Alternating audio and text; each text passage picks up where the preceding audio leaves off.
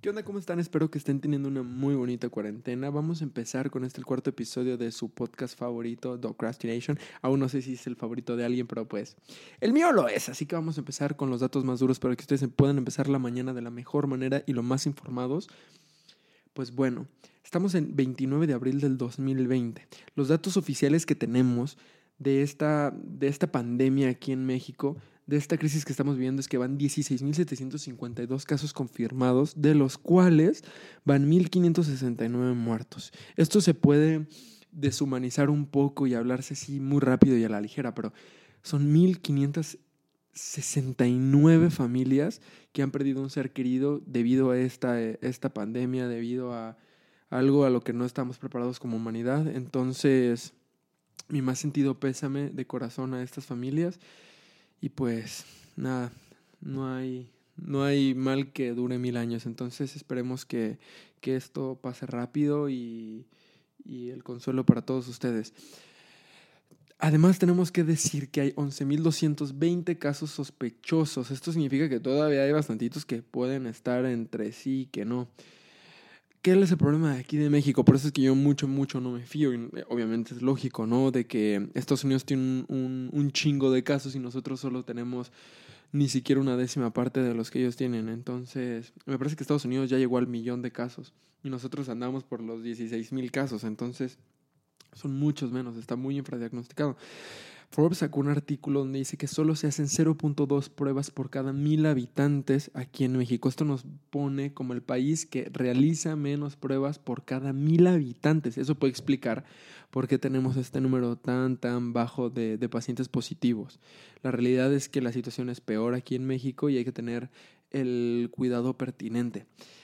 El dato que más, no sé, me, me, me, tiene desconcertado y, preocupado es que entre el 60 y el 80% de las personas que requieren terapia intensiva y que se les haga el procedimiento de intubación eh, endotraqueal, fallece el 60 y el 80, entre el 60 y el 80%, lo cual es un montón. Entonces, es, es solo hacer un poco de cuentas así a lo, rápido. Antes, cuando esta pandemia empezó, hablábamos un poco que eran el, entre el 2.5 y 4% de las personas eh, que daban positivo a la prueba del coronavirus. Eh, podían llegar a fallecer. Pues bueno, nosotros tenemos 16.752 casos, de los cuales van 1.569. No necesitas ser un genio para decir que esto más o menos es el 9%. Entonces, pues bueno, esos son los datos de, de, la pandemia esta que estamos viendo del coronavirus. Un poquito hablando de, finanzas que también nos gusta mucho en este podcast, es que la Bolsa de Valores Mexicana avanza un 2.47% la sesión previa antes de que, usted, de que ustedes, eh, mi querido público, estén escuchando este, este podcast en la mañana lo cual parece ser, y todos los analistas eh, dan su opinión, de que es un, un sentimiento de, de, de, que la población en general está viéndose muy optimista en el caso de esta pandemia y se ve un poco reflejado en en el movimiento que estamos llevando aquí en la Bolsa de Valores en México. Entonces, pues bueno, esperemos que esto siga de menos en la parte como mm, de la, de la, economía, de la parte privada más grande, las empresas más grandes que puedan llegar a cotizar en la bolsa sigan manteniendo un nivel un poco más alto, que la crisis no les pegue tanto porque de ella depende que se siga eh, contratando gente y que no haya despidos masivos. Una noticia, pues bueno, no sé qué tan buena sea, pero bueno, ahí va la noticia, es que de lo mejorcito de, de, este inicio de semana es que México y Europa están tratando de ampliar y trabajan para fortalecer sus tratos comerciales. Nosotros sabemos que México está haciendo un trato comercial con Estados Unidos y con Canadá. Y pues bueno, ahora están llevando el tema a la mesa de un tratado que se llama TLQM, que es el tratado comercial con Europa. Entonces, pues esperemos que todo salga bien. Sigue estando en, en, negociaciones, pero bueno, eso me, me alienta a que están buscando este gobierno un poco la salida más mm, con más rutas que solo Estados Unidos y Canadá. Pues bueno, esos fueron los datos para que ustedes estén muy más, más, más a la onda, que tengan más información que les puede llegar a ayudar y que estén informados al inicio de su día. Vamos a empezar también con algo que a mí también me gusta mucho, que es, les voy a hablar de un tema en estos minutitos que me queda, eh, que a mí me puede explayar un poco más. Y en el caso de hoy, en el podcast de hoy, elegí hablar de por qué es una muy mala idea estudiar medicina en México. Pues bueno, me voy a, presentar un poco, voy a dar un poco mis credenciales. Yo soy alumno de medicina, estoy en mi segundo semestre del internado, lo que significa que ya prácticamente acabé la carrera de medicina. Entonces creo que puedo tener ya algunas bases de por qué no es la mejor idea estudiar medicina.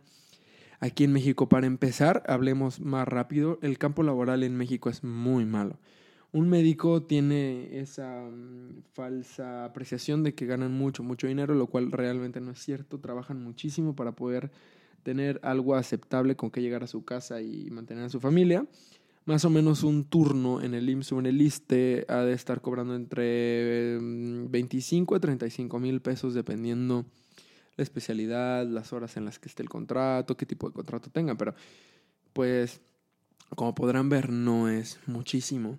Em, si ustedes lo comparan esto con Europa, pues, o Estados Unidos, pues mucho menos el trato que se les da a los estudiantes de medicina, voy a hablar más particularmente de mi caso como los internos, no es el adecuado, de hecho es muy malo.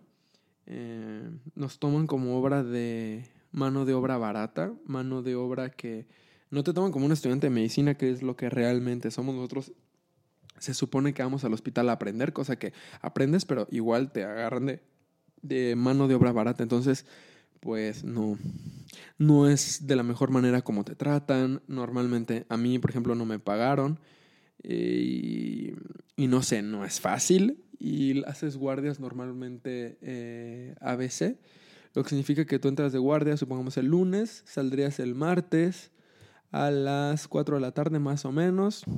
El martes de 4 de la tarde al miércoles a las 6 de la mañana eso se llama tu posguardia y pues es lo único que tienes. Después haces un día de preguardia que entras de 6 de la mañana en mi caso, el, el, miércoles de 6 de la mañana a 4 de la tarde y otra vez al día siguiente, sea, el jueves tendrías guardia. Lo que significa que tú haces entre 2 y 3 guardias por semana. En condiciones deplorables, ¿no? En condiciones donde normalmente no tienes asesoría y tú tienes que encargarte de hacer lo que tú puedas. Entonces, eso está mal. Realmente, en este caso, en el, en el tema del coronavirus, pues nos retiraron a todos los internos en la fase 2 y nos quieren regresar en la fase 3. Lo que entiendo por qué lo hacen, porque pues ya se vio sobrepasado el sistema de salud mexicano, entonces quieren más mano de obra, pero pues también ese es el problema, porque realmente no somos mano de obra, realmente nuestra condición primordial es ir a estudiar y, y aprender, lo cual es lo idóneo pero pues nos toman como mano de obra. Entonces, pues nada, muchos de nosotros todavía vivimos con nuestras familias, entonces pues es un tema complicado. Las universidades, ya hablando un poco más como estudiante de medicina, las universidades de medicina en México, pues hay muy buenas, pero pues igual yo tuve la oportunidad de, de, estar un, un, rato en Harvard y otro rato en, en España y es otro nivel, ¿no? O sea, tienen, tienen otro, otro tipo, otro tipo de, de, educación y de forma de estudiar. Y pues así es. Lo malo también la residencia, que es avanzando el servicio social, que bueno, el servicio social no voy a ahondar mucho porque pues, todavía no entro, pero mi, mi novia está ahí y dice que es horrible, que te mandan a comunidades muy lejos, no te dan insumos, tienes que atender con lo que tienes. Pues nada, que los que me están escuchando del gremio médico dirán que me estoy pasando y que me estoy quejando y no sé qué cosas, pero bueno, pues es para que la gente normal entienda y puedas conocer que esto no es, no debería ser lo normal, pues nosotros ya lo vemos como más normal, pero no debería ser normal.